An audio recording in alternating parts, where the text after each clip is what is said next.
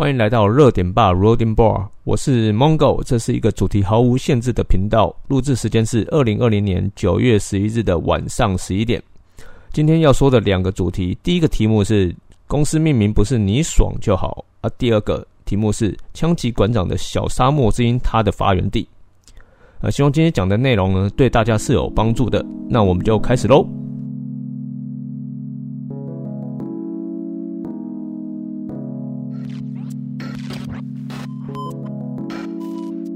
接下来我们来进入第一个主题。这几年有不少新创公司成立，当然除了今年的二零二零年，在武汉肺炎面前呢，很少有企业可以幸免的。今年真的有很多很大的事情都发生了，所以应该没有往年成立新创公司来的那么多啦。呃，那挑选今年创业的人，真的要很有勇气跟充足的资金才有可能撑得住。那通常创业最一开始说要构思。呃，营业项目啊，投资金流控管钱，呃，要苦恼的就是要想个好记的名字。OK，呃，这个就是我们第一个要说的重点。但是也不要小看取名字啊，那这算是一门学问。主要是我最近遇到了某间公司要大修改哦，商标品牌的委托，呃，原因在于他们公司跟别间国外的公司名字有了一点争议。那在台湾注册中文名字，但是没什么问题啦，主要是。打国外市场呢，这时候就出现了这个争议了。呃，这但是这间公司用这个名字呢，差不多已经有四年多了吧。那品牌布局呢，也打出一点知名度，都有去国外参展之类的，都吸引了不少眼球跟声量。我在猜啊，当初可能他们觉得用这个名称呢，应该没有什么人用过，但是就好巧不巧呢，他们就碰到了。那现在糟糕的是，就是网址呢要跟动，呃，文宣品也要重新来过。那现在就是要想办法收这个尾了。那品牌印象基本上就是要打掉重练了。这让我想到，在去年有一出美剧《戏骨群侠传》，英文叫《Silicon Valley》，不知道有没有人看过这出戏啊？那他的故事主轴呢？呃，是这名主角叫 Richard Hendricks，是一名城市设计师。他在戏骨的孵化器呢，与五位。合伙人呢创业的故事，那故事时常出现一些那个很有趣又很瞎的剧情呢。啊，还有创业时呢遇到各种难关与问题。那有一集的剧情呢，就是主角拿着投资人给的支票呢，想要去兑现。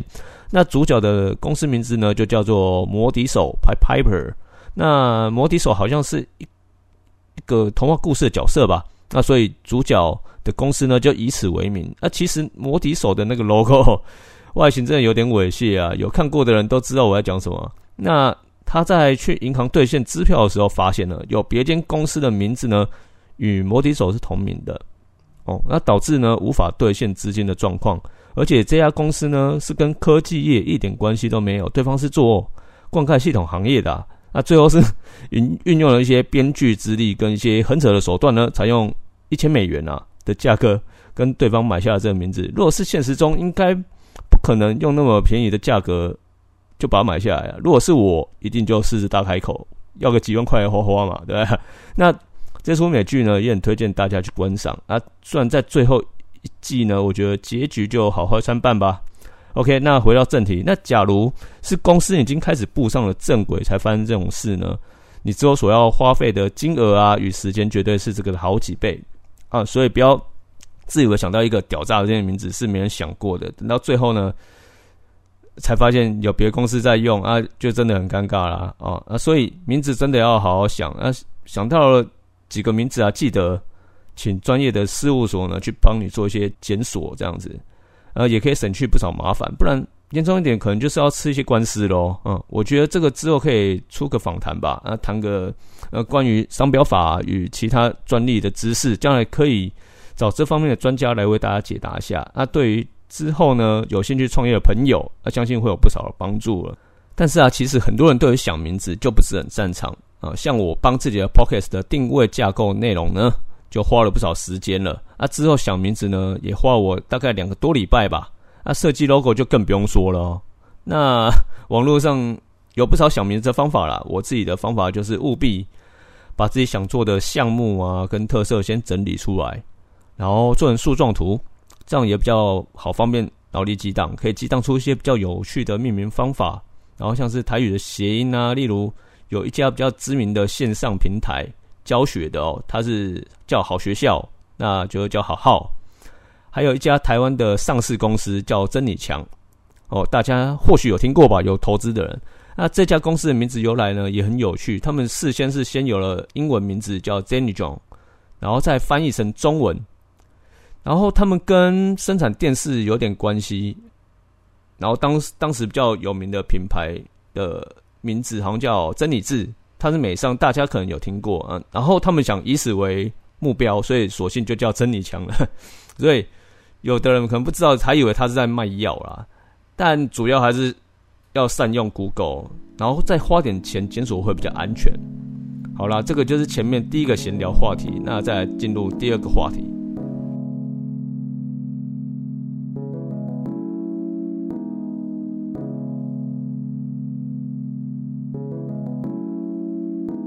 在二零二零年八月二十八日呢，主角是我们的馆长。啊，大约在凌晨两点多左右呢，位于林口馆遭到之前对他性骚扰的男子枪击了，啊，身中了三枪之后紧急送医。那送医前呢，还紧急开直播。靠，我真的觉得馆长猛诶。据馆长本人表示啊，当时身受重伤，大量失血，然后他可能觉得自己快挂了，所以才开直播。哦，然后事件发生之后啊，特别都是一些名嘴啊、政治人物开始挞伐他，都说这是不良示范，是在作秀啊，没打到，没打到要害，死不了啊。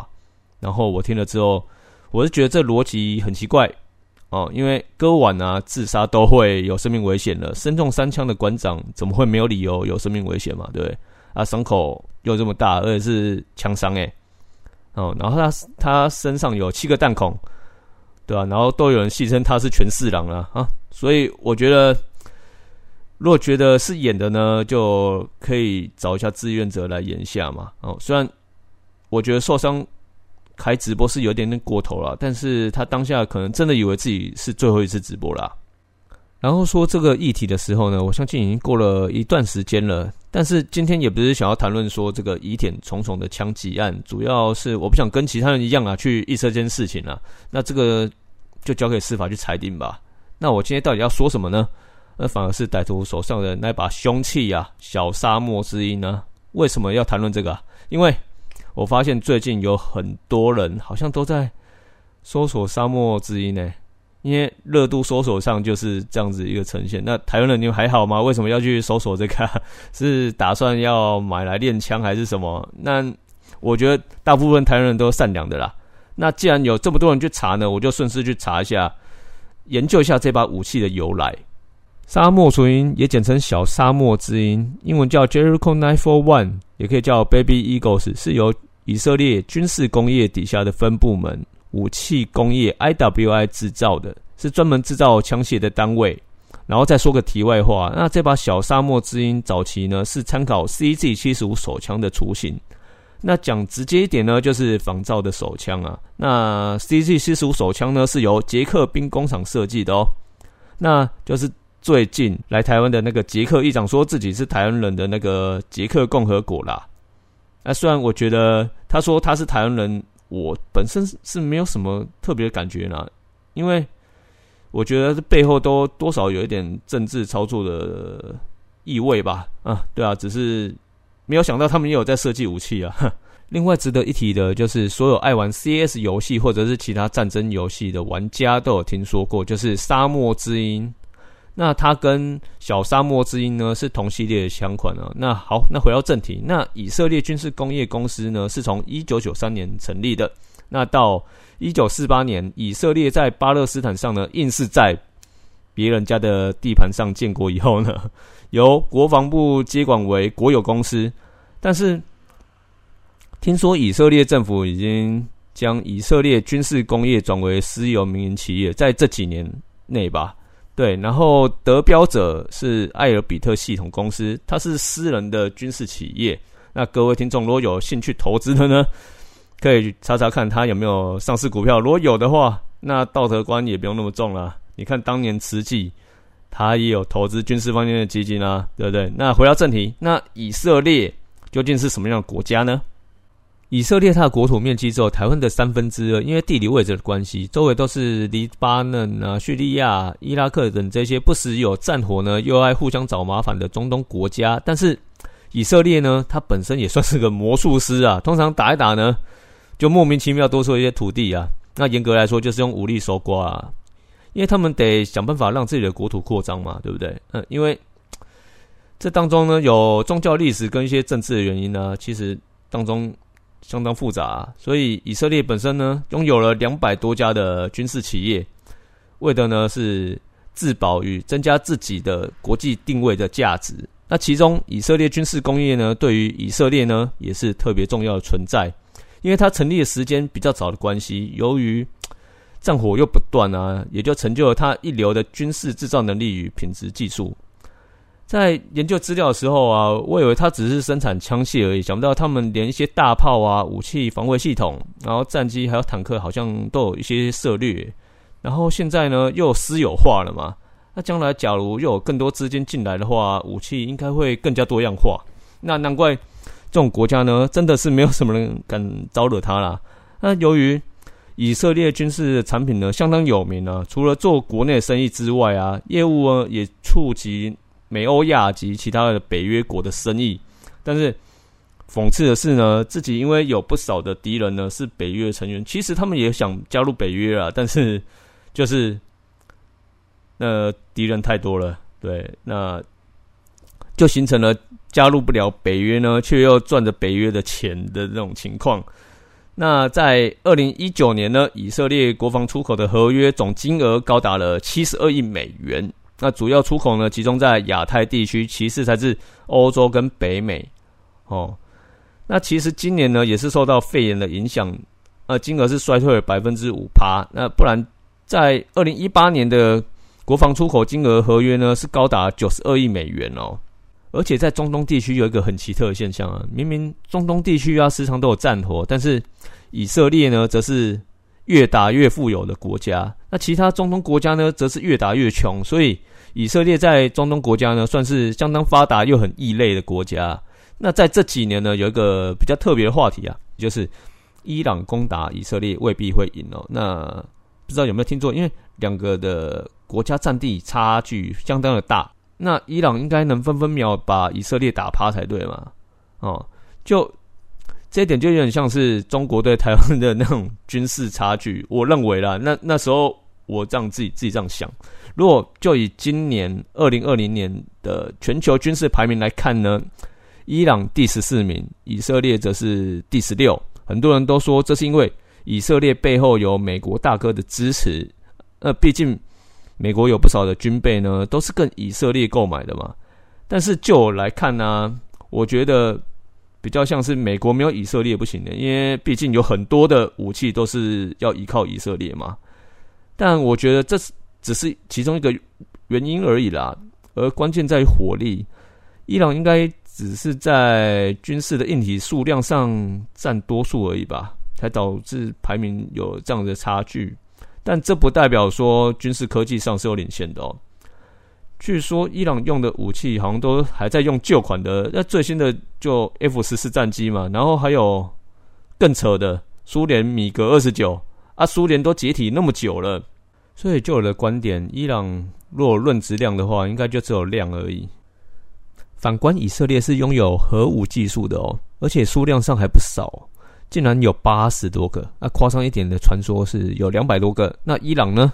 那虽然最近都有传说，他们有掌握了制作核弹的技术，就就我来看，就有点像叫嚣了，就然后再说：“你以为只有你有法拉利吗？我有啊，但是我要等海关入关之后才有啊。”那都都是指纹楼梯响的那个阶段啦。可是撇除核武的话，以实战经验或者是军事科技上呢，以色列都是名列前茅的。而且以色列在五次中东战争中都是赢的。然后，阿拉伯联军的五国群殴战呢，都能全身而退，而且以色列还敢挑衅，敢惹俄罗斯耶！所以以色列军事工业，不管在国内还是军事战斗力，还是经济上，都有不可取代的地位。而且我一直以为这种时常有战争的国家，感觉基础建设应该都很落后。那其实啊，他们除了军事外，然后经济、教育、科技跟农业呢，都是优于其其他国家的啊。然后甚至旅游业，然后也是有不错成绩的。那原因可能在于说，他们是犹太人居多的国家吧？那大家都知道，犹太人大多数呢都善于投资跟经济发展嘛，对不对？那不然你们想想哦，处于沙漠的位置，然后农业竟然还能这么的发达，那我真的觉得只能用逆天可以形容他们了。而且你很难想象，假如以色列如果没有战争的话，经济发展到底会到什么样程度？那其实台湾跟以色列呢有不少类似的地方，但他们。跟他们比较不一样的地方在于，他们可以将核心技术呢留在自己国家啊，但是台湾只有少数几个企业能做到这一点而已。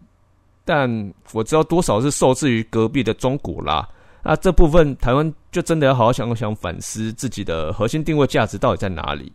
想不到一把枪也可以被我扯出这么多，呃，但是也因为这样子呢，能让我更加了解以色列是一个这么神奇的国家。好了。以上只是大略介绍以色列跟军事工业的关系，那或许有的部分可能没有讲解的那么清楚。那如果觉得我今天分享的有部分有错误的话，也请各位给予指教，好让我有个进步的空间。如果觉得我说的还不错的话，请给我五星评价哦。好啦，嗯，今天就跟大家分享到这里啦，我们下周见，热点吧，热点吧，再见啦，拜拜。